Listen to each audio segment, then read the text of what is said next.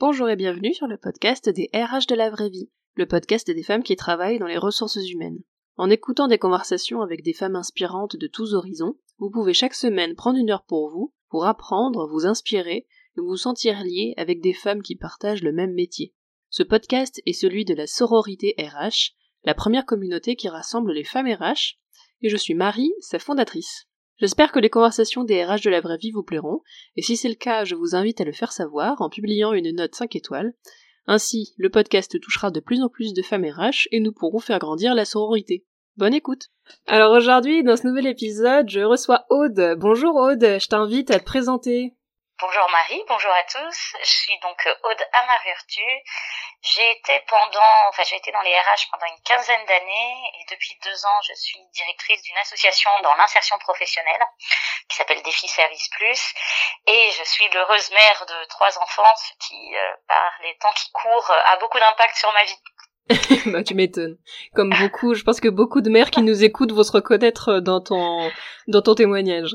Oui, oui, donc euh, soyez sûrs, vous n'êtes pas seul. Hein. je suis venue au bureau avec mes enfants plusieurs fois. J'ai tenté le télétravail avec les enfants, c'est pas simple. Voilà, c'est la vie quotidienne. et, et si on reprend donc ton, ton parcours depuis le début, comment t'es arrivé dans les RH? Qu'est-ce qui t'a attiré dans ce métier? Pourquoi t'as choisi euh, les ressources humaines euh, au démarrage, en tout cas, comme, comme choix de carrière? Alors, aussi curieux que ça puisse paraître, les ressources humaines, pour moi, c'était une vocation.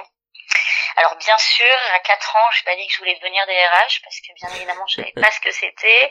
Euh, ma mère prof, mon père ingénieur, donc pas dans le pas dans ces métiers-là.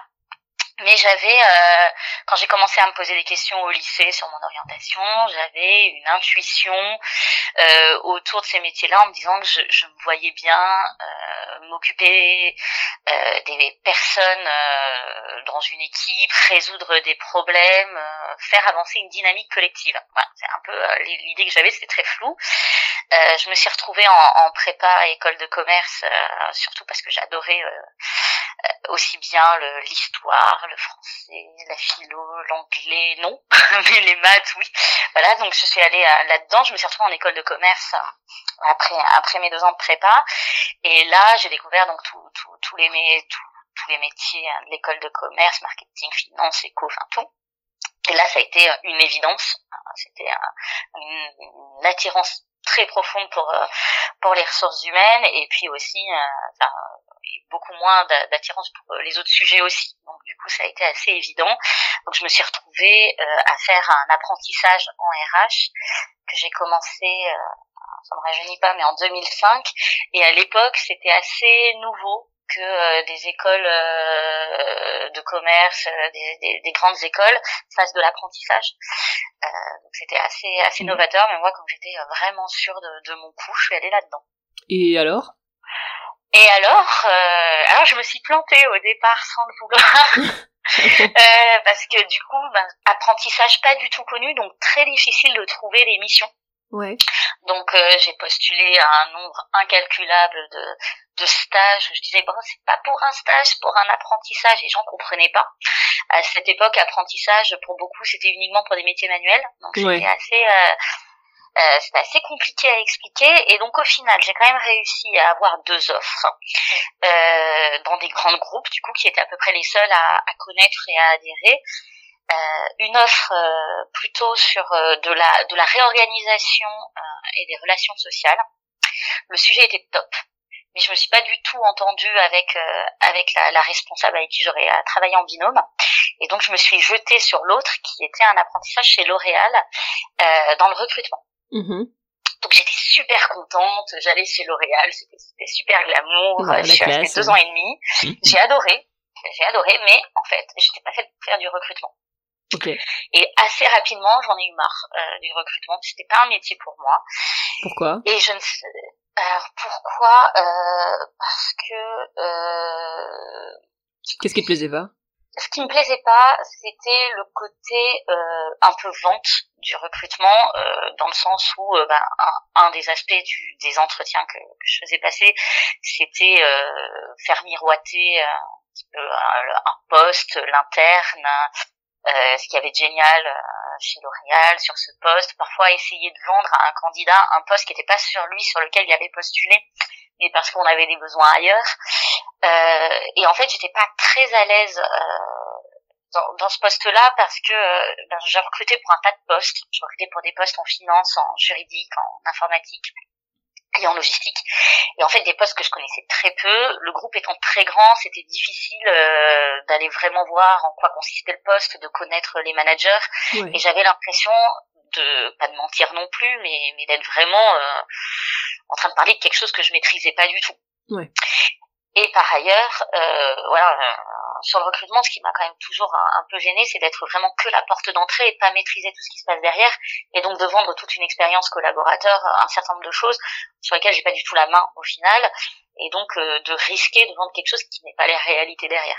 Ça pourrait être un ça pourrait être un poste de fin de carrière presque en fait. Enfin peut-être pas forcément de fin de carrière mais de recrutement. Toi dans un parcours RH euh, d'être d'abord sur une fonction généraliste euh, plus des fonctions plus d'expertise et puis finir par du recrutement justement pour euh, faire un petit peu la, la, synthèse de ce qui peut être attractif dans une entreprise pour en parler à des candidats. Je sais pas ce que tu me dis ça me fait penser ça me fait penser oui, c'est vrai que euh, moi, voilà, je me sentais vraiment à des moments pas légitimes à essayer de, de vendre des postes que je maîtrisais à peine. Où euh, voilà, j'en avais parlé euh, une demi-heure avec un manager et en ayant lu une fiche de poste. Mhm. Et c'est vrai que après, j'ai été dans l'informatique et j'ai continué à faire un peu de recrutement en plus d'autres missions. Et c'est vrai que ça n'a rien à voir de recruter quand on connaît vraiment un poste, qu'on a vraiment euh, approfondi et là on a une valeur ajoutée qui est très très différente. Et c'est en ça que c'était une erreur, enfin une erreur entre guillemets, hein, ce poste, parce que euh, bah, très souvent, malheureusement, euh, les recrutements, c'est les postes de junior, alors que pour moi, ça ne devrait pas l'être. Euh, que du coup on confie une tâche qui est vraiment stratégique à, des petits jeunes qui sont pas du tout formés. Euh, moi j'ai été jetée là-dedans, j'ai pas vraiment été formée. Il y avait eu tout un changement d'équipe au même moment, donc j'ai été très vite la plus vieille. Et, et ça, alors que je pense que c'était vraiment important d'être formé hein, justement sur ce poste. Ouais, mais on, oui, oui, oui. non, je voulais juste euh, c'est quelque chose dont on a déjà parlé sur le podcast avec quelques invités euh, qui justement étaient sur des fonctions euh, de recrutement. Il y a une une sorte de, de hiérarchie, j'ai l'impression, au niveau des services, euh, au sein des services RH, au niveau des, des tâches RH où on va avoir le, le DRH, la DRH qui va être tout en haut et recrutement, ça va être souvent, alors à tort hein, complètement, puisque pour avoir reçu des recruteuses, elles m'ont bien montré que c'était un vrai métier et j'en étais déjà convaincu avant, mais elles l'ont montré aussi au sein du podcast. Mais le recrutement est vu comme une tâche euh, facile. Souvent, j'ai bossé pour des, boîtes euh, qui considéraient que le, il y a plein de petites boîtes par exemple qui n'ont qui n'envoient pas les RH en recrutement, qui font recruter par les managers seuls ou qui n'ont pas de, de service recrutement dédié et qui qui se contentent en fait de recruter euh, à l'intuition parce qu'il y a un gros cliché comme quoi le recrutement ce serait une histoire d'intuition et qu'en fait il suffit de regarder la tête du candidat et on sait s'il va s'il va savoir s'intégrer dans l'équipe ou pas et c'est peut-être pour ça. Enfin, en tout cas, je pense que c'est pour ça qu'on met les juniors euh, sur ces postes-là, parce que c'est considéré comme un poste, entre guillemets, euh, facile, ce qui n'est pas du tout vrai. Facile et, et très industriel, hein, parce que c'est, c'est, ingrat un petit peu quand même, il faut le dire. Hein, le, recrutement, il faut chercher euh, beaucoup de candidats. Enfin, il y a, y a, un côté, il y a beaucoup de travail en fait derrière, et c'est vrai que la, la tendance qu'on peut avoir en tant que manager, c'est de se débarrasser un petit peu des tâches les, les plus lourdes. Et donc je comprends, hein, parce que c'est pas et puis c'est pas forcément aussi ce, ce qui plaît le plus au DRH. Et on a aussi tendance à, à déléguer euh, les tâches. Ouais, ça peut être un peu répétitif, tout ce qui est sourcing. C'est pareil, mon, mon premier stage c'était du sourcing, c'était vraiment l'usine où fallait euh, appeler des candidats à la chaîne pour leur vendre des postes qui en plus étaient pas du tout attractifs. C'était vraiment les, postes au rebut que je devais que je devais euh, vendre. Donc euh, c'était ouais donc clairement c'était une usine à stagiaires où le but c'était on savait que ce serait très difficile d'y arriver. Du coup comme on voulait pas la boîte voulait pas dépenser plus de sous que ça, bah elle avait collé des stagiaires à ces postes-là. Et puis voilà comme ça c'était fait, même si c'était mal fait, tant pis vu que ça un stagiaire ça coûte pas grand-chose, bah au moins c'est fait quoi et bonjour, euh, bonjour l'image employeur derrière. Oui. Mais bon, c'est un, c'est un autre sujet. Et donc, euh, donc j'ai fait ça quand même pendant deux ans et demi, hein, et j'en, j'en garde un super souvenir quand même. Euh, ben, ça m'a appris beaucoup de choses, puis j'étais dans, dans mhm. une entreprise euh, vraiment intéressante, mais c'était surtout une erreur parce que bah, une fois qu'on a mis un pied dans le recrutement, ben, on est quand même catalogué, et en sortir, c'est très compliqué.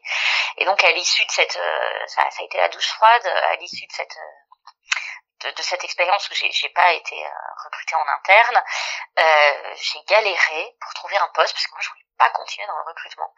Et il y avait que ça qui s'offrait à moi. On n'arrêtait pas de m'appeler. J'avais plein d'appels, des tas pour des postes dans le recrutement. Et moi, j'en voulais pas et j'ai pas réussi à euh, trouver un poste hors recrutement euh, dans la foulée. Et donc j'ai opté pour un pour un poste ben, toujours dans le recrutement, mais où on m'avait vendu un peu euh, mon émerveil en me disant oui, mais tu feras pas que du recrutement, il y aura d'autres tâches, tu verras, etc. Bon, ça s'est pas exactement passé comme prévu. évidemment, comme souvent. Donc c'est pas grave, ça n'a pas été non plus la, la meilleure expérience que j'ai eue ensuite. J'en ai profité pour avoir deux enfants j'ai des congés maths. Mhm. Euh, donc c'était, j'ai quand même pas perdu mon temps. Et après, pour le coup, j'ai été contactée. Donc là, je voulais quitter, hein, quitter cette société, et j'ai été contactée par une euh, une SS2I, donc ESN, qui venait de se monter et qui avait de grosses ambitions sur le volet RH et qui disait euh, voilà nous on veut avoir un modèle avec trois directions d'égale importance donc la direction commerciale qui est généralement la, seule qui a de l'importance en SS2I, et qui donc va trouver les missions pour placer, euh, ben, des, nous c'était des développeurs informatiques, et donc pour placer des développeurs informatiques chez des clients. Une direction technique, donc avoir une valeur ajoutée et un vrai positionnement technique précis euh, sur euh, sur le marché et pas faire tout et n'importe quoi, et vraiment avoir une spécialité. Et ils voulaient une direction RH qui était qui était dans le triptyque et proposer une expérience collaborateur de vraiment de qualité. Mmh donc forcément, ils m'ont dit ça, j'ai eu des étoiles dans les yeux. J'ai dit, bah, voilà, je vais aller là. Hein. ça a l'air très très bien. Je prends un gros risque hein, parce que la boîte vient de se monter, mais en même temps, euh, si ça se plante, ça sera en gros, en grosse partie ma faute. Donc euh, allons-y. Et donc je me suis jetée là-dedans, et c'est grâce à ça que je me suis retrouvée euh, responsable RH. Du coup, du jour au lendemain, avec ben, toutes les tâches qui vont du recrutement à la paye, aux relations sociales, enfin vraiment poste de RH complet sur une petite équipe, puisque quand j'ai intégré la structure, elle faisait 11 personnes. Euh, et il y avait tout à créer, puisqu'il n'existait rien. Voilà, donc je suis arrivée euh, dans cette euh, dans cette structure, je suis restée 4 ans et ça a été vraiment une expérience difficile. Hum, difficile parce que en fait, je j'ai réalisé mon rêve. Voilà, j'étais euh, là où je voulais, euh, dans un appartement parisien, dans un super arrondissement, super adresse, euh, avec des gens sympas. J'avais mon code du travail sous ma main gauche et ma convention collective sous la main droite. et j'étais, j'étais ravie d'être là. C'est génial. Et puis très vite, je me suis dit, mais qu'est-ce que je dois faire? Et là, l'abîme, aucune idée de ce que je devais faire. Alors, on était en 2011. Euh, et je me suis dit, bah, je, vais, aller sur Google euh, et puis je vais chercher euh, le kit de démarrage du RH, quoi. que faire en tant qu'RH.com Voilà, et comment on démarre, tout ça. Je me suis dit, il doit y avoir des trucs, des ressources, des, des sites. Que dalle rien du tout. moi, je me suis retrouvée euh, toute seule, euh, en panique. Euh, et à l'époque, pas de communauté RH, enfin en tout cas que j'ai pas que j'ai pas identifié. Hein. Peut-être qu'il y en avait, hein, bien sûr, hein, mais que j'ai pas identifié. Bah, il y avait, les LDRH qui existaient sûrement. C'est une, association très ancienne. Mais après, c'est eux qu'il faut être adhérent, quoi. Sinon, il, laisse, il, il, laisse rien filtrer à l'extérieur, donc. Exactement, puis c'est une communauté. Euh, enfin, ce qui, ce qui ressort, c'est une image très grosse société. Ouais. Moi, j'étais dans un tout petit truc et je cherchais vraiment de, quelque chose de très terrain, de très concret. Euh, aujourd'hui, mhm. je crée ma RH, qu'est-ce que je dois faire? Mhm. euh, Et ça, j'avais pas. Donc, je me suis, euh, j'ai passé des, des, heures et des heures sur les sites juridiques de droit du travail à chercher les infos à faire beaucoup de veille. C'est là où j'ai commencé à faire beaucoup de veille, à chercher où je pouvais avoir des infos. Euh, et c'était hyper intéressant, hyper formateur. Je me suis un peu cassé les dents, mais voilà, j'ai découvert tous ces aspects euh, et commencé à, à, monter à, monter ma, ma, ma structure RH. Enfin bon, c'est vite dit, hein, j'étais toute seule au, au, départ, mais voilà, à être déjà à être carré le plus possible sur tout l'aspect euh, juridique, administration du personnel. Est-ce que ta direction pouvait pas du tout t'aiguiller sur euh, les chantiers qui étaient prioritaires? Alors en fait, euh, pas du tout. Euh, les personnes qui avaient monté cette, cette structure, on avait une autre dans laquelle ils étaient beaucoup plus beaucoup plus occupés et il y avait un peu cette méconnaissance, même beaucoup cette méconnaissance de ce que sont les RH et de ce que sont l'intérêt. Voilà, ils avaient eu l'intuition de dire qu'il fallait qu'il y ait une DRH forte, mais après ils avaient aucune idée de ce que ça voulait dire au quotidien finalement. Et c'est marrant, ils recrutent une, en plus une, une RH qui était encore assez junior à l'époque, euh, qui avait jamais fait de RH généraliste en plus, qui avait eu que des ah postes en recrutement précédemment. Oui. Alors c'est vrai que dans, dans le poste, il y avait une grosse composante recrutement quand même. Hein. Mhm. Parce que du coup, au démarrage, j'avais aussi le recrutement. Et c'est au bout de euh, un peu moins de deux ans qu'on a recruté quelqu'un spécifiquement sur le recrutement et qu'on a dissocié euh, vraiment euh, parce que c'était c'était devenu plus efficace comme ça. Mais au départ, voilà, ils se sont dit c'est bon sur le recrutement, elle est opérationnelle et puis elle va se débrouiller sur l'aspect RH. Et vraiment le gros cliché de bah les RH c'est facile, c'est bon, un, junior va s'en sortir. C'est ce que c'est ce que j'allais oh, dire. Oui, je m'en suis sortie tant bien que mal. Mais mais franchement, c'était hyper formateur, mais c'était très compliqué. Mais c'est bien du coup d'entendre euh, un, un, témoignage comme ça parce que c'est tellement rare euh, d'entendre un, un, témoignage qui reconnaît en fait que c'est difficile d'arriver sur un poste parce que RH c'est vraiment pas un poste qui s'improvise, c'est pas un poste où on fait euh, à, l'intuition ou au bon sens et tout ça parce que le juridique c'est pas forcément du bon sens, c'est du juridique. Et, et ça m'a ça résonne avec mon, mon début d'expérience. Pareil après mon alternance mon premier poste je me suis retrouvée assistante RH euh, pour cinq sites euh, d'un coup. Et c'est vrai que j'ai eu un moment de qu'est-ce que je fais? Et en plus c'était pas une création de poste. J'ose même pas imaginer le stress si ça avait été une création de poste. Moi c'était un remplacement.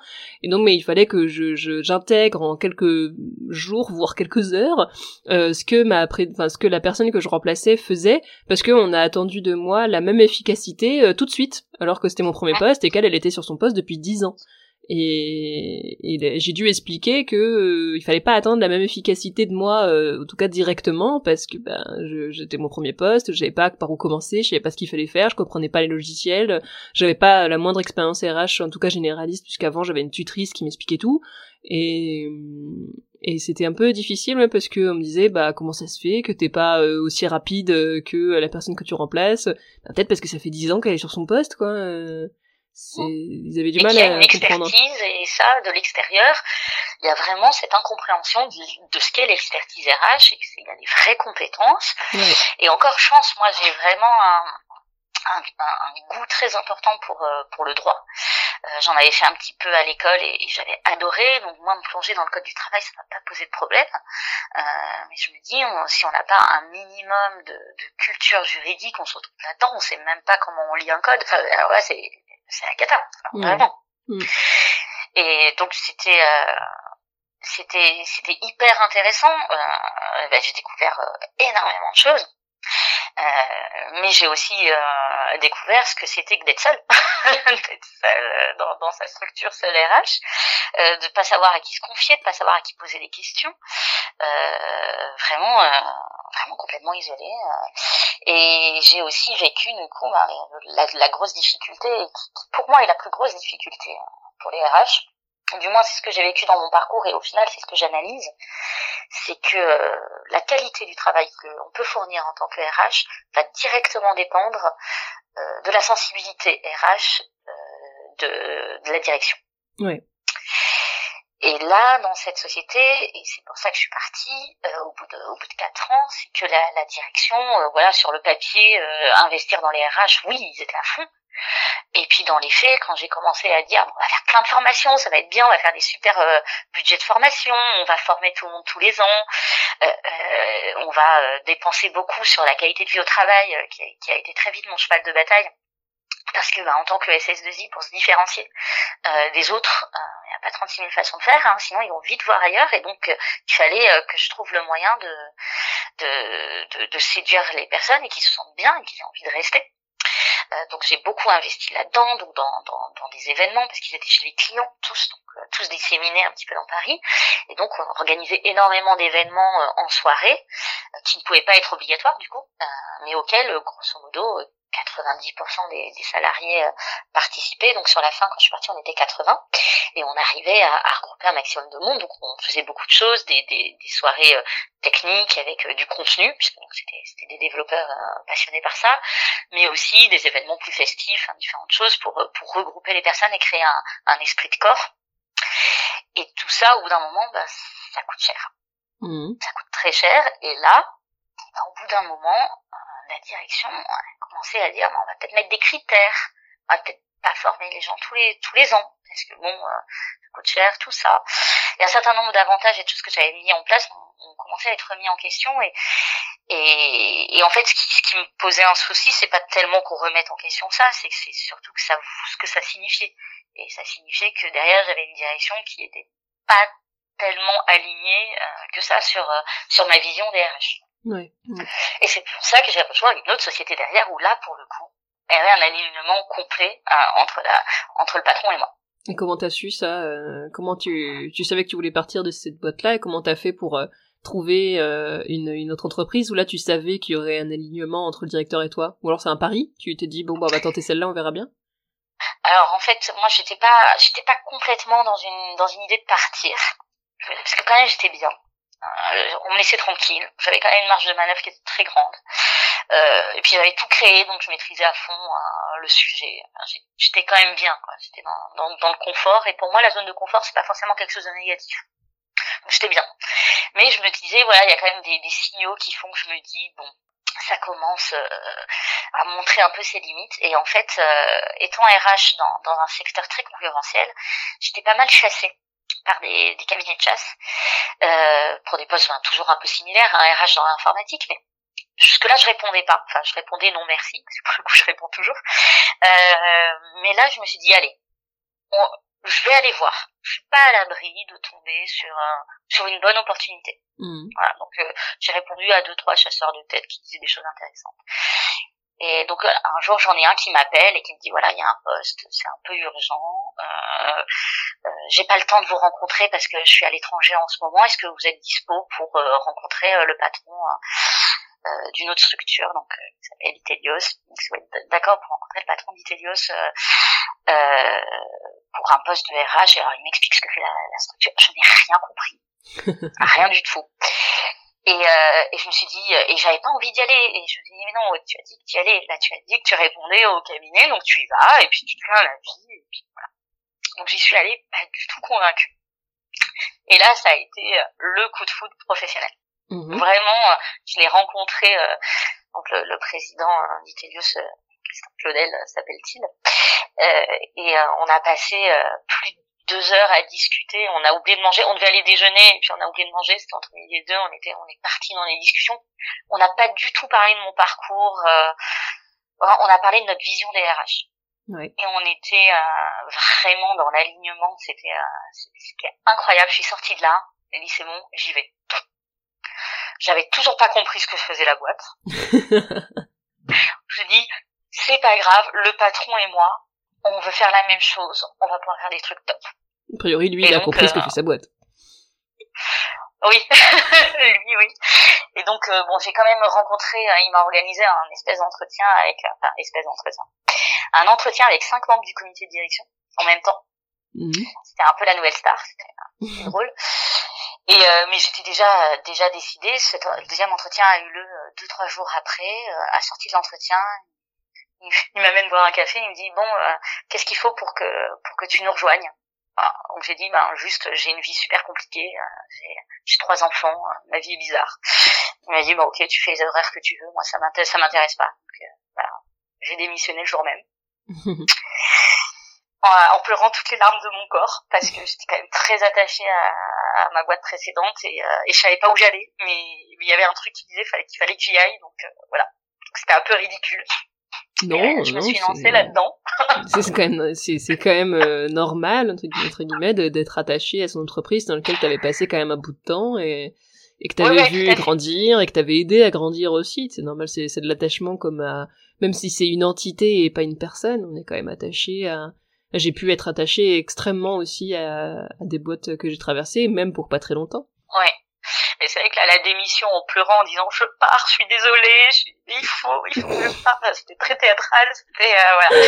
T'as diffusé la, la, chanson de Gainsbourg, euh, je suis venue te dire que je m'en vais. c'est ça. Donc ça s'est fait très vite, hein, du coup, entre les deux. Enfin, il s'est passé peut-être un, un, mois et demi.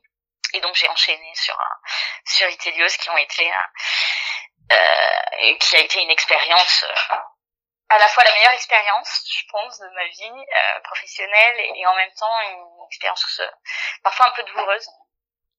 Et euh, mais en tout cas, j'en, enfin, j'en garde un souvenir incroyable. Et donc, grosso modo, c'était un peu la même idée. Hein. C'est, il y avait y avait eu euh, une RH euh, en, temps partiel pendant plusieurs années, euh, mais du coup qui, qui, avait surtout mis en place tout l'aspect, pour le coup légal, technique des RH. Et là, il s'agissait de créer vraiment une DRH très axée qualité de vie au travail. très axée, on veut que les gens soient bien, on veut que les gens s'épanouissent, se développent dans la dans la structure, que, que, que leur passage chez Itelios, qu'il soit de quelques mois à quelques années, peu importe, soit un passage positif qui laisse un bon souvenir et qui les ait fait grandir. Mmh. Et, euh, et j'ai eu carte blanche. Voilà. On était alignés sur l'idée et puis ben, voilà. Donc j'ai pu euh, mettre en place ce que je voulais, plus ou moins. Et là pour le coup, tu, tu, savais un petit peu mieux euh, là où tu voulais aller par rapport à la première expérience? Voilà, là je, je, maîtrisais beaucoup plus mon sujet, c'était bien. En plus, ben j'étais pas seule, puisque du coup il y avait une personne qui était là depuis déjà longtemps et qui s'occupait de tout ce qui était l'administration du personnel et la paye. Donc déjà tout cet aspect était euh, très très bordé. Donc, euh, donc ça, ça me libérait de tout ça. J'avais une personne euh, sur le recrutement. Alors j'étais quand même responsable du recrutement, mais j'avais une chargée de recrutement. Donc je m'en occupais pas, sauf pour certains postes. Et donc moi je me suis éclatée à faire euh, de la formation, de la gestion de carrière, passer du temps avec les équipes, euh, voilà vraiment être, dans, ce que j'aime dans les RH. C'était vraiment top. Il y avait tout à construire aussi. Euh, la boîte était en plein boom, donc quand je suis arrivée, on était 110, quand je suis repartie, on était 250. Mmh. Et, et, cette fois-ci, euh, euh... et cette fois-ci, ça s'est confirmé. Euh, parce que tu disais que dans, dans l'expérience précédente, euh, sur le papier, les valeurs étaient les mêmes, mais qu'au final, ça s'est un petit peu modifié avec le temps. Là, ça a été le cas aussi, ou c'est resté, vous êtes resté aligné avec ton directeur? Aligné complètement, du début à la fin. Par contre, ce qui a changé, c'est qu'au bout de deux ans, la société a été achetée par une très grosse structure, mmh. Capgemini pour pas la nommer. Et, et là, ça, ça a changé énormément de choses, forcément.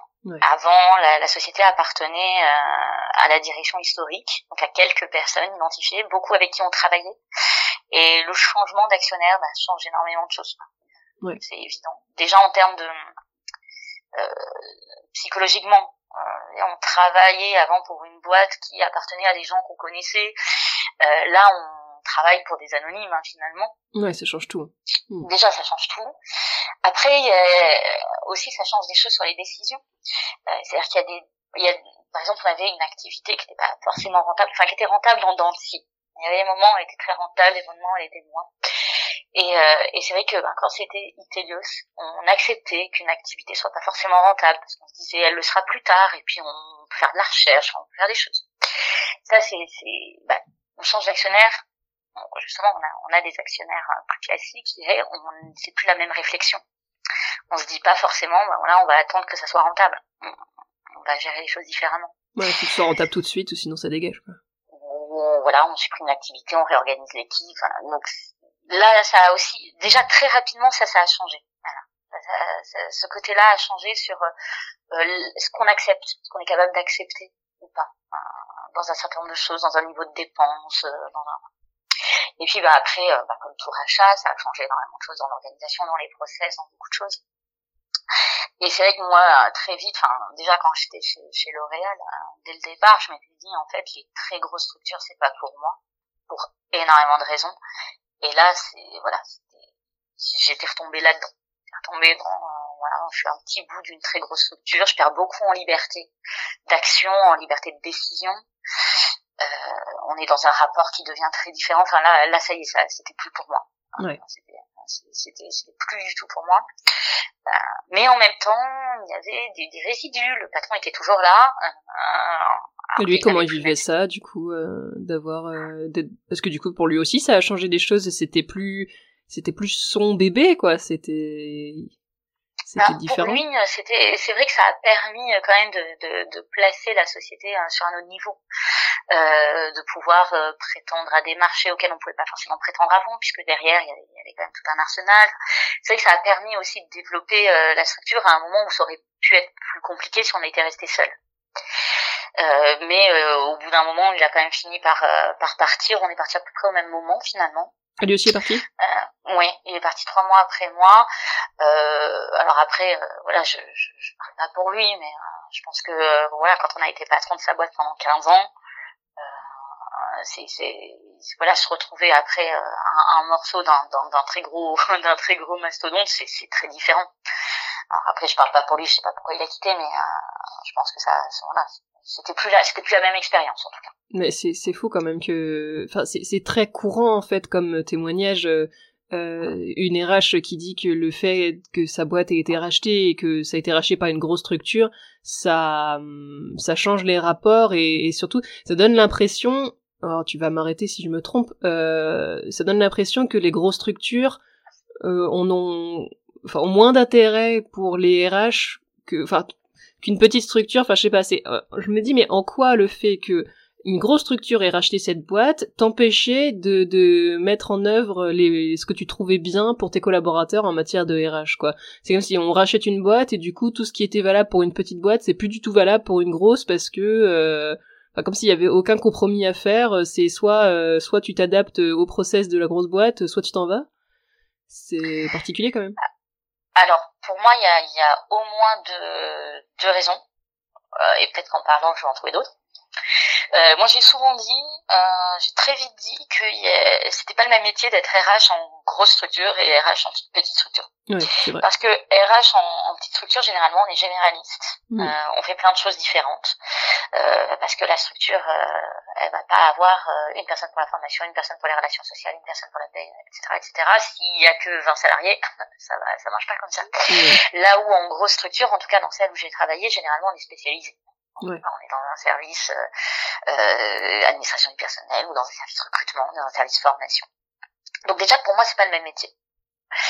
Euh, c'est pas le même métier donc là moi j'étais euh, bah, généraliste, je faisais pas tout, j'avais j'avais ma petite équipe, euh, voilà, on, se connaissait bien et là on commençait à se dire ben voilà les payes vont être centralisées, euh, l'administration du personnel faut qu'elle soit centralisée.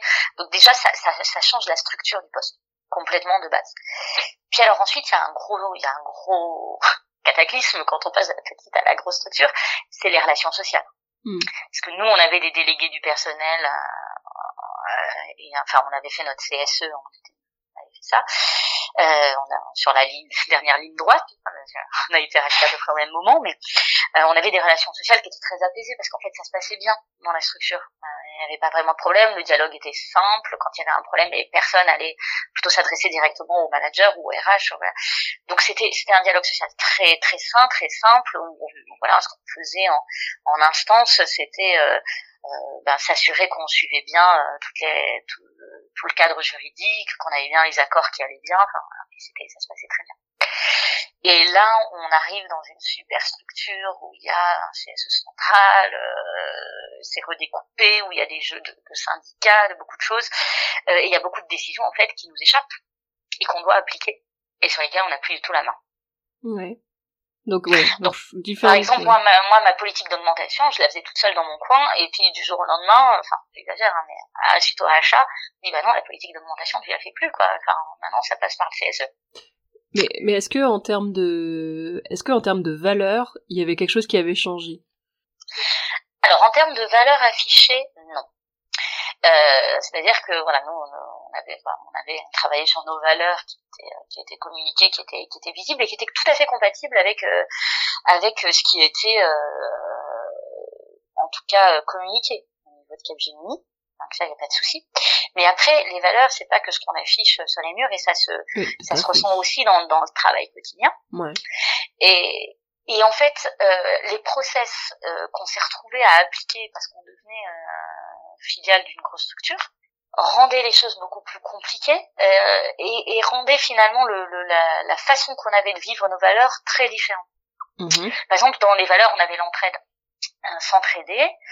Euh, et quand on est une des petites équipes, euh, que euh, euh, tout le monde est à côté ou, en visio parce qu'on était sur trois sites hein, en France, mais mais qu'on connaît tout le monde, on s'est déjà croisé, on se connaît par son nom. Enfin, voilà, quand on a un problème sur sa fiche de paye, on sait à qui on s'adresse. Quand on a un problème technique, on, on sait qui est la personne de l'informatique. Et là, on se retrouve dans quelque chose de beaucoup plus dilué. Et, et, et rien que ça, voilà, on a un souci, on sait même plus à qui on s'adresse, on s'adresse à des guichets même si on a la réponse derrière, hein, je dis pas que ça marchait pas, mais c'est pas le même, c'est pas le même vécu. Hmm. Voilà, donc ça c'est c'est un exemple, mais après dans dans tout ce qui était fait, euh, bah, en fait, même si on aurait pu de l'extérieur se dire oui, on garde, on garde les mêmes valeurs, on garde les mêmes euh, la même philosophie, mais après dans les façons de faire, comment ça se décline, c'est très très différent, et donc vécu très différemment. Et fatalement, moi qui ai rejoint une petite structure, parce que j'aime ça, et tous mes collègues qui avaient rejoint une petite structure parce qu'ils avaient envie d'être dans une petite structure et pas dans une grande, euh, bah, tout d'un coup, euh, on, se retrouve, malgré tout, même si on garde une certaine identité, une certaine indépendance, on se retrouve quand même dans, dans, un gros groupe. Et c'est pas ce pourquoi on est fait. Ouais, ouais, donc même, ouais. Oui, au final, c'était, oui, comme la façon de travailler avait changé, toi, ça te, ça te convenait plus. En fait, ouais, le fond de ma question, c'était, est-ce que, euh, est-ce que, fondamentalement, oui, enfin, la réponse est, non de ce que, de ce que tu, tu transmets, mais, euh, j'ai en train de me dire, est-ce que c'est possible de, de réussir, entre guillemets, une fusion, euh, qu'une grosse structure englobe une petite, tout en réussissant à, à garder les mêmes valeurs et à faire en sorte que les, les collaborateurs puissent retrouver euh, le même sens dans leur travail que précédemment Ou est-ce que c'est une mission qui est vouée à l'échec de toute façon? Ah non, mais je pense que c'est possible, mais ça nécessite euh, soit au départ d'avoir vraiment un alignement complet des valeurs et des, des façons de procéder. C'est pas que les valeurs, hein, il y a aussi toute la façon de travailler. Euh, c'est possible, même si c'est compliqué, euh, pourquoi pas. Euh, mais c'est aussi possible si, parce que rien rien n'interdit finalement. Euh, alors c'est peut-être un peu complexe, mais de se dire qu'on achète une structure, mais elle garde son indépendance sur un certain nombre d'aspects sur beaucoup d'aspects et elle continue à travailler comme elle était avant, mais sur un certain nombre de sujets, euh, elle fait partie d'un groupe. Euh, ça, ça peut fonctionner, je pense. Et d'ailleurs, au démarrage, c'est comme ça qu'on a fonctionné parce que l'intégration, elle a été progressive. Ouais. sur les deux ans où je suis restée. Et au démarrage, voilà, on faisait partie du groupe, mais on, est, on avait gardé complètement notre indépendance. Et c'est que progressivement, on a commencé à intégrer le CSE, à intégrer le, euh, à faire partie après du, du réseau informatique, de tout un tas de choses après ça, ça s'enchaîne. Mais au démarrage, on a pu rester tel qu'on était. Et ça marchait. Ouais, c'est après que ça a évolué et que toi tu t'y retrouvais plus. Oui. Hmm. Je m'y retrouvais plus et, et d'une part dans, dans, le travail quotidien et d'autre part, mais ça c'était dès le départ. Quand j'ai rejoint Itelios, Itelios en fait faisait du e-commerce, des sites de e-commerce euh, pour des grosses sociétés ou des moins grosses.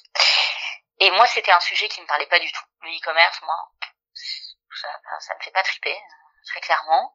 Et c'était le seul petit point qui m'avait fait dire euh, ouais j'aurais quand même aimé trouver une société dans un secteur qui, qui me parle. Mmh. Voilà. Mais bon voilà coup de foudre etc etc j'y suis allée quand même. Et, euh, et là, en plus, voilà, là, j'étais dans, j'étais dans la structure et je me disais, mais non seulement le poste ne correspond plus à ce que je veux faire, mais en plus, voilà, je suis dans un, dans, dans une boîte qui fait des sites de e-commerce même ça, ça me... Oui, et puis de, oui, tu t'y retrouvais plus sur aucun plan, quoi. Hmm. Et, donc c'est là où je me suis dit, bah, je, je, suis quand même pas trop trop mal parce que je suis toujours avec des collègues sympas. Enfin, j'ai un poste qui est quand même euh, stable. Je peux euh, gérer ma vie comme je l'entends. J'ai pas vraiment d'horaire. Je fais du télétravail quand j'ai besoin. Hein? Je dis, bah, je vais prendre le temps euh, de trouver un poste qui me plaît et cette fois-ci, je, je, saute le pas et je vais euh, dans un secteur porteur de sens. Et donc j'ai commencé à chercher un job de DRH dans euh, l'économie sociale et solidaire, dans l'humanitaire, euh, ONG, association, euh, culture. Voilà, j'ai commencé à chercher un peu tous azimuts dans plein de, de secteurs, mais toujours avec l'idée d'être d'être dans quelque chose qui avait du sens qui, et qui me parle. Et j'en ai parlé ouvertement à, à, mon patron qui était donc toujours là. Je lui ai dit bah voilà moi je vais je vais je vais partir hein, voilà mais je sais pas quand parce que je vais chercher un poste. Alors je connais bien le monde des RH et je peux te dire je vais galérer. Et, euh, et, donc il me dit oh pas de souci hein, moi je enfin je suis pas pressée que tu partes hein, donc juste tu me tiens au courant et puis hein. bah, il m'a fallu euh, presque neuf mois pour trouver quelque chose. J'ai bien bien galéré effectivement et euh, et j'ai pas trouvé euh, j'ai pas trouvé le fameux poste parce que j'ai postulé à plein d'offres, j'ai eu plein d'entretiens, notamment beaucoup dans les associations humanitaires. Oui. Et, euh, et c'est un secteur euh, très fermé où il, il, alors qu'il y a beaucoup de particularités, ça je l'entends, mais dans lequel il privilégie des personnes qui sont déjà issues du même secteur. Et donc, même s'ils sont très intéressés par des, des expériences euh, du monde de l'entreprise traditionnelle, parce qu'ils ont envie de s'en inspirer, parce qu'ils ont envie d'évoluer, au final, au moment de prendre la décision, ils se disent quand même, ouais, mais on va prendre celui qui vient déjà de l'associatif, parce qu'il sait déjà comment ça fonctionne. Ça c'est terrible, hein, ce, ce, côté, euh, on garde, euh, ce que ça c'est, c'est, tu le dis pour le secteur de l'associatif, mais moi je l'ai vu pour le secteur d'où, d'où, d'où je venais quand j'étais salarié, qui était le secteur de l'industrie. Euh, j'étais cantonnée dans ce secteur-là. Il y a d'autres invités du podcast qui ont dit, bah moi j'étais dans la grande distrie, euh, du coup j'étais, euh, je pouvais postuler que sur des offres sur la grande distrie. C'est fou quand même. On devrait, enfin, c'est quand même dommage qu'aujourd'hui on, on considère qu'une RH qui est de tel secteur, elle peut pas changer de secteur. Alors je me suis dit, avec le temps, je me suis dit, est-ce que c'est pas une manière de différencier les candidats? Parce que sur chaque offre en RH, tu peux avoir 200, 300 candidats faciles, donc c'est c'est oui. C'est une manière de, de différencier, mais. Oui, alors je, je pense effectivement c'est une manière de différencier les candidatures au départ.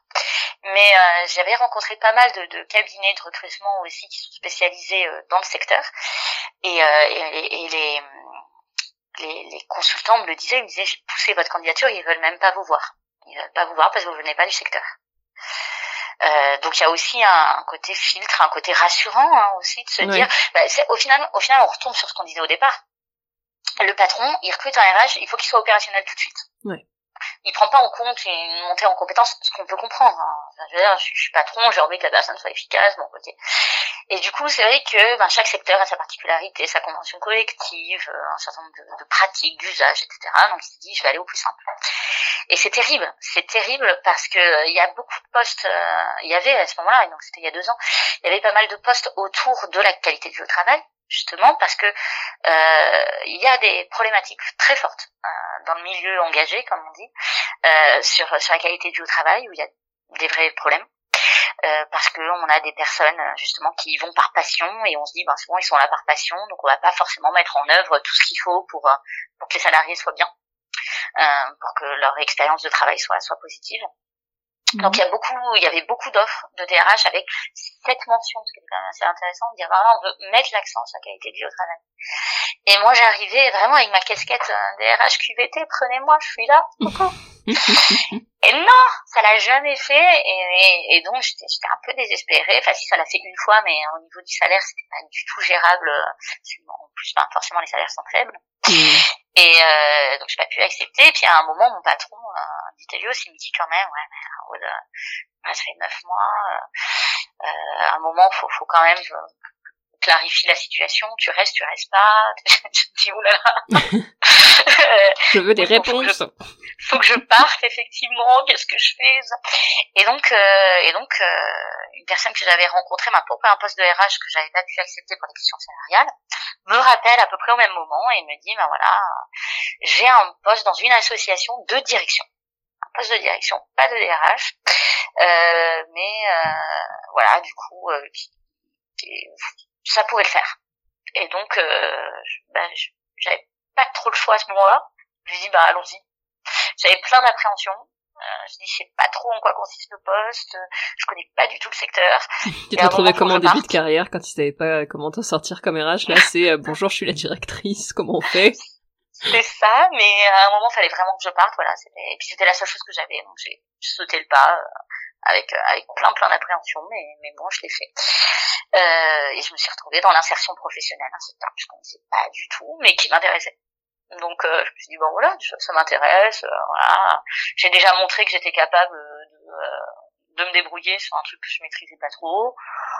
Bon, j'imagine qu'il y a beaucoup de management. Le management, je vois à peu près comment ça fonctionne, donc ça, je pourrais m'en sortir. J'ai deux trois notions de compta qui me restent de l'école, c'est pas très frais, mais je devrais m'en sortir. Voilà, donc je me suis retrouvée là-dedans du jour au lendemain.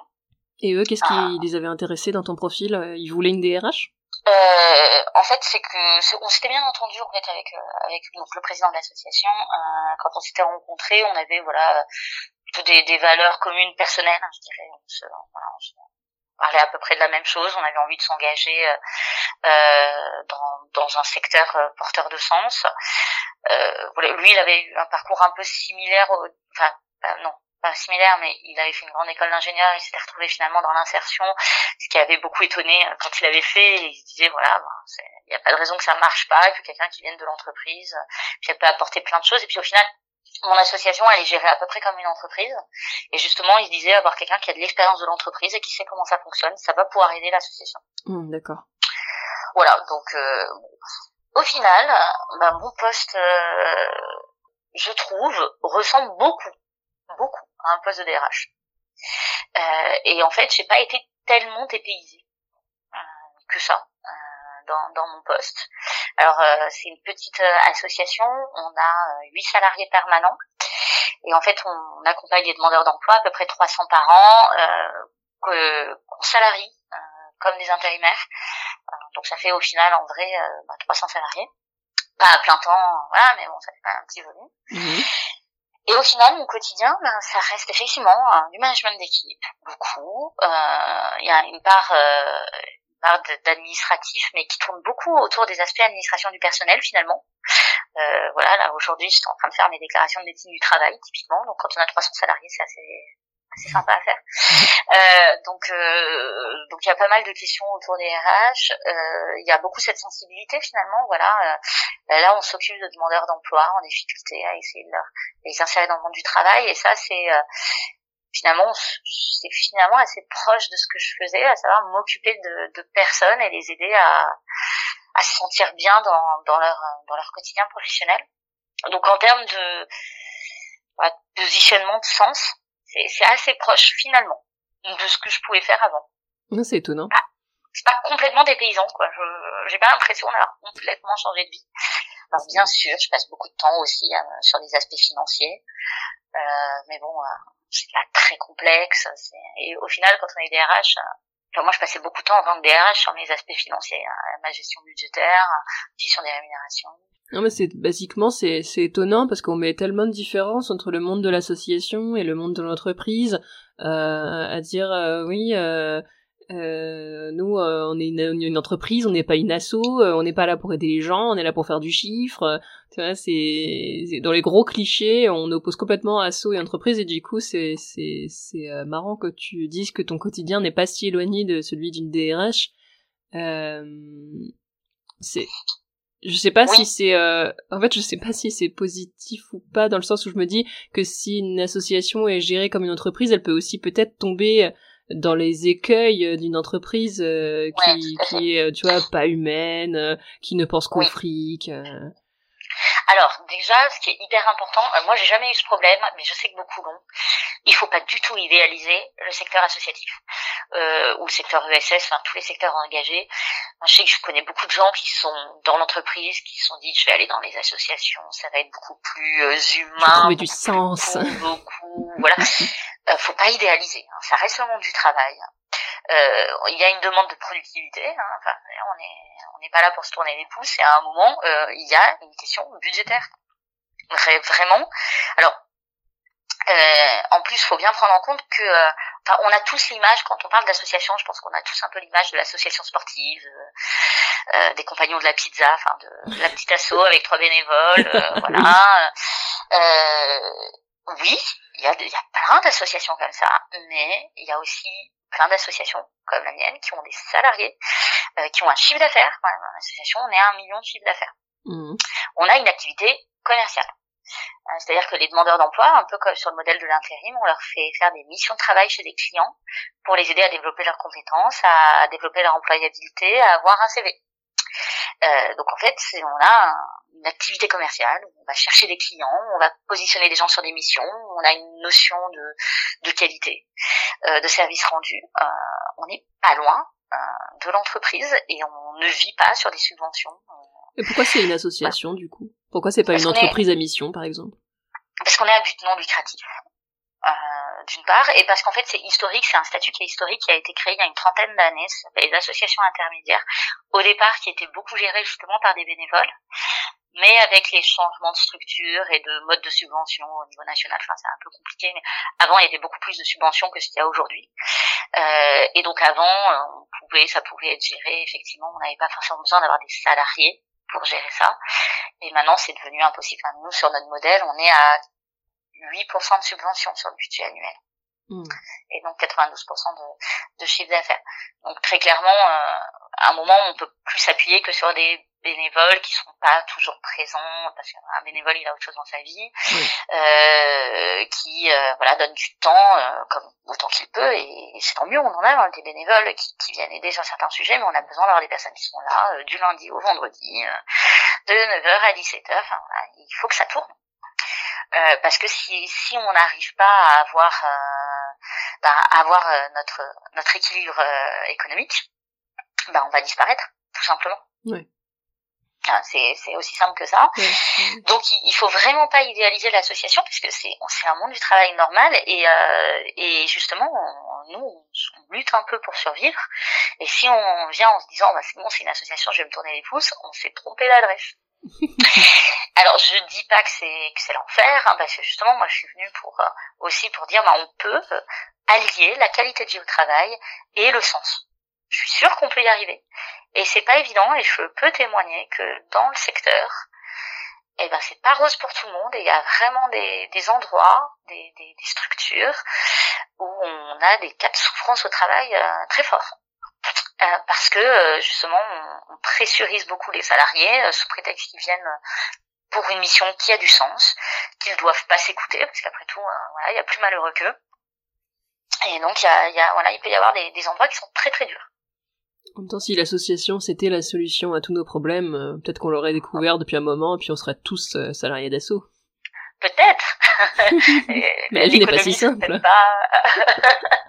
et du coup, tu tu t'épanouis aujourd'hui dans ce poste-là?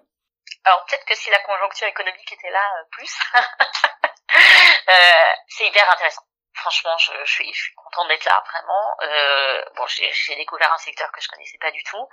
Euh, quand je me lève le matin, je sais pourquoi je le fais. Euh, voilà, on a des résultats tangibles. Voilà, quand, quand on a des coups durs, on se dit voilà, c'est pas hyper facile tous les jours. On se dit oui, mais on a aidé telle personne à trouver un travail, telle personne à entrer en formation, et ça c'est c'est une satisfaction. Euh, oui, tu vois le résultat de tes actions, quoi. Tu vois le résultat, et puis c'est un résultat qui a du sens, euh, parce que évidemment quand j'étais chez L'Oréal, j'étais un petit maillon d'une chaîne énorme. On est content d'être là-dedans, mais au final, on se dit à la fin de la journée, mais mon apport réel pour la structure, il a été quoi? Oui, puis même, puis même, dans le fond des choses, euh, L'Oréal, euh, bon, ça reste que de la vente de, cosmétiques ou voilà. Que c'est pas la même chose que de vendre un rouge à lèvres que de placer euh, une personne qui était éloignée par exemple du marché du travail pour qu'elle retrouve un emploi. Enfin c'est quand même pas la même utilité quoi. Parce que c'était ça aussi dans, mes autres euh, sociétés plus petites où là pour le coup je voyais l'intérêt de mon action au quotidien. Je la voyais sur mes salariés voilà. Mais euh, mais qui finalement était euh, inclus dans un système dans lequel je me reconnaissais pas. Là je sais pourquoi je le fais. Et ça c'est vraiment porteur de sens c'est vraiment bien. Maintenant c'est vrai que bon ben pas de, pas de chance je suis arrivée un six mois avant le Covid. Euh, économiquement, c'est pas super simple, donc c'est vrai que c'est c'est pas toujours facile. Et, et, justement, ce que je regrette un peu aujourd'hui, mais c'est un peu la faute à pas de chance, c'est que euh, l'économique prend beaucoup de place dans mon quotidien parce que parce qu'on est en difficulté et qu'on est à la recherche de cet équilibre économique.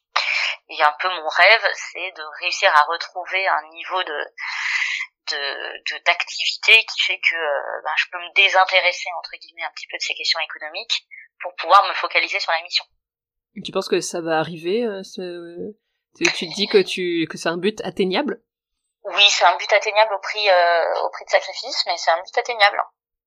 Euh, voilà. Et, euh, et, le plus important, et c'est aussi ce qu'on se dit quand on doit prendre des décisions qui sont pas forcément simples, euh, sur des réorganisations, sur sur pas mal de choses, sur ce qu'on se dit au final, c'est que il faut que l'association survive, parce que si nous on n'est pas là, ben, les 300 demandeurs d'emploi qu'on accompagne, ils seront plus accompagnés. Euh, donc on, doit être là pour eux. Mmh. Et ça, c'est quand même super appréciable euh, d'avoir ça.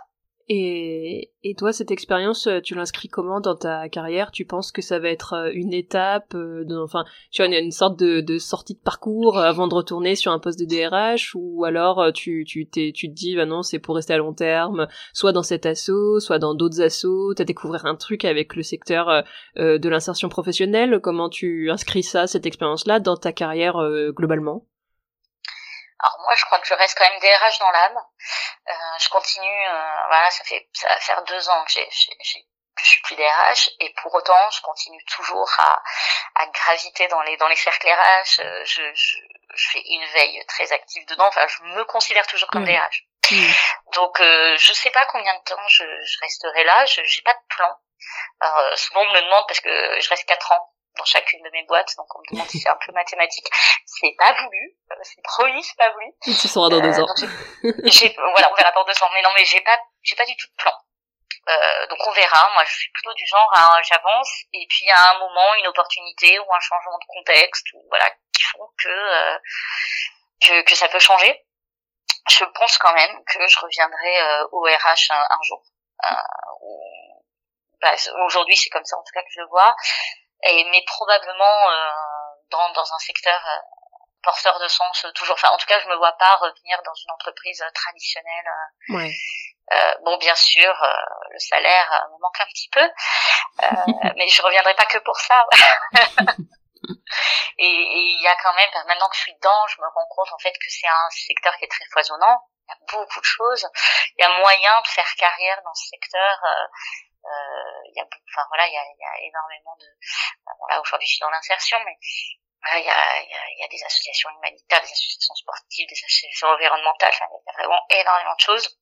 Donc je pense qu'on peut euh, qu'on peut graviter un petit peu dans le secteur euh, et, et, se faire plaisir. Hein. Franchement, il y a, il y a des, structures de toutes les tailles, euh, des fédérations, beaucoup de choses. Mm.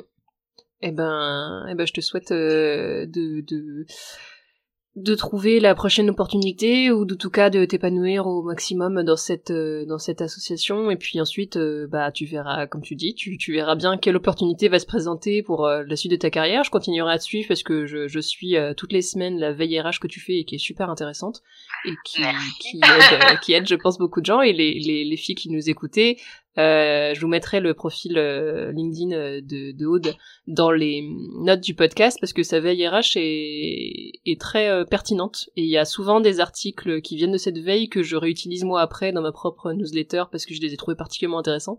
Donc n'hésitez pas à, suivre Aude et puis comme ça vous aurez aussi la, la, la veille RH c'est le mercredi que tu la sors je crois. Ouais, c'est le mercredi matin.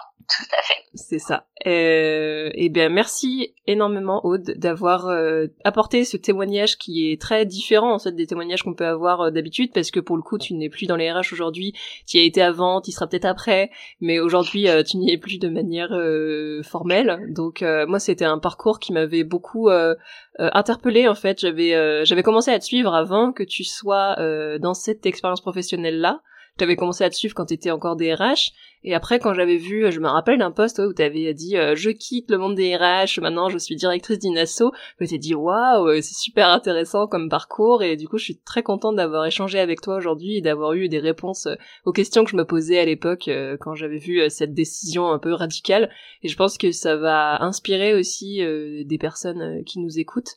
Donc merci beaucoup Aude pour ce témoignage. Euh, merci beaucoup Marie et puis aussi merci beaucoup pour euh, la communauté que tu as créée euh, qui m'aurait bien aidé en 2011 où je me suis sentie très seule. Et c'est vrai que bah faut pas négliger ce côté ce côté entraide et ce côté voilà pouvoir poser des questions où sur le coup on se dit mais peut-être c'est une question bête mais peut-être mais en fait tout le monde se l'est déjà posé un jour quoi. Et c'est hyper important de pouvoir s'entraider un gain de temps et puis de pas se sentir seul c'est hyper important. Et nous les RH on est souvent seuls. Et, et c'est pareil hein, d'ailleurs pour les directions, euh, les directeurs d'associations. Hein, je, je, précise, hein, on est souvent un peu seul, euh, mais du coup il y a, y a, ce côté créer des communautés pour euh, pour se parler, pour partager nos expériences, euh, nos difficultés, c'est hyper important. Donc merci beaucoup pour tout ce travail sur la sororité bah de rien, c'était le but, c'était le but. J'ai créé le réseau que j'aurais aimé avoir moi quand j'étais euh, salarié et pareil, je me sentais un peu seule et je me disais que je devais être un peu plus bête que la moyenne, à pas savoir quoi faire de mes journées. Mais en fait, on découvre après coup qu'on est toute paumée au début et que finalement bah on apprend en faisant un peu semblant au départ et puis après au bout d'un moment on se rend compte qu'on fait plus semblant. Donc euh, qu'on est un peu toutes un peu toutes les mêmes les mêmes problématiques au départ, puis en fait, bah, on apprend. Donc, euh, s'il y a des très jeunes RH qui nous écoutent, ou des, très jeunes, soit dans le sens de l'âge ou dans le sens de l'expérience, euh, vous n'êtes pas seul. Des autres aussi ont galéré. ça va aller, ça va aller. et n'hésitez pas, oui, à vous tourner vers les réseaux, notamment, euh, pas que eux, mais notamment la sororité RH, euh, notamment le groupe Facebook privé, où il y a toujours des, des personnes, des femmes qui sont extrêmement à l'écoute et qui sont extrêmement pertinentes dans les conseils qu'elles apportent. Donc, si vous avez une question, même une question qui vous paraît bête, il y a une autre personne qui se pose la même question et qui elle ne l'aura n'aura pas osé la poser. Donc posez-la pour elle, comme ça vous aiderez à la fois vous, mais aussi la, la dizaine probablement de filles du groupe qui s'étaient dit « Ah, oh, c'est super qu'elle ait posé parce que justement je me posais la question et je n'osais pas mettre de poste. et puis c'est aussi important de se, se savoir, parce que ça je l'ai compris tard, que parfois il n'y a pas de bonne réponse. Oui.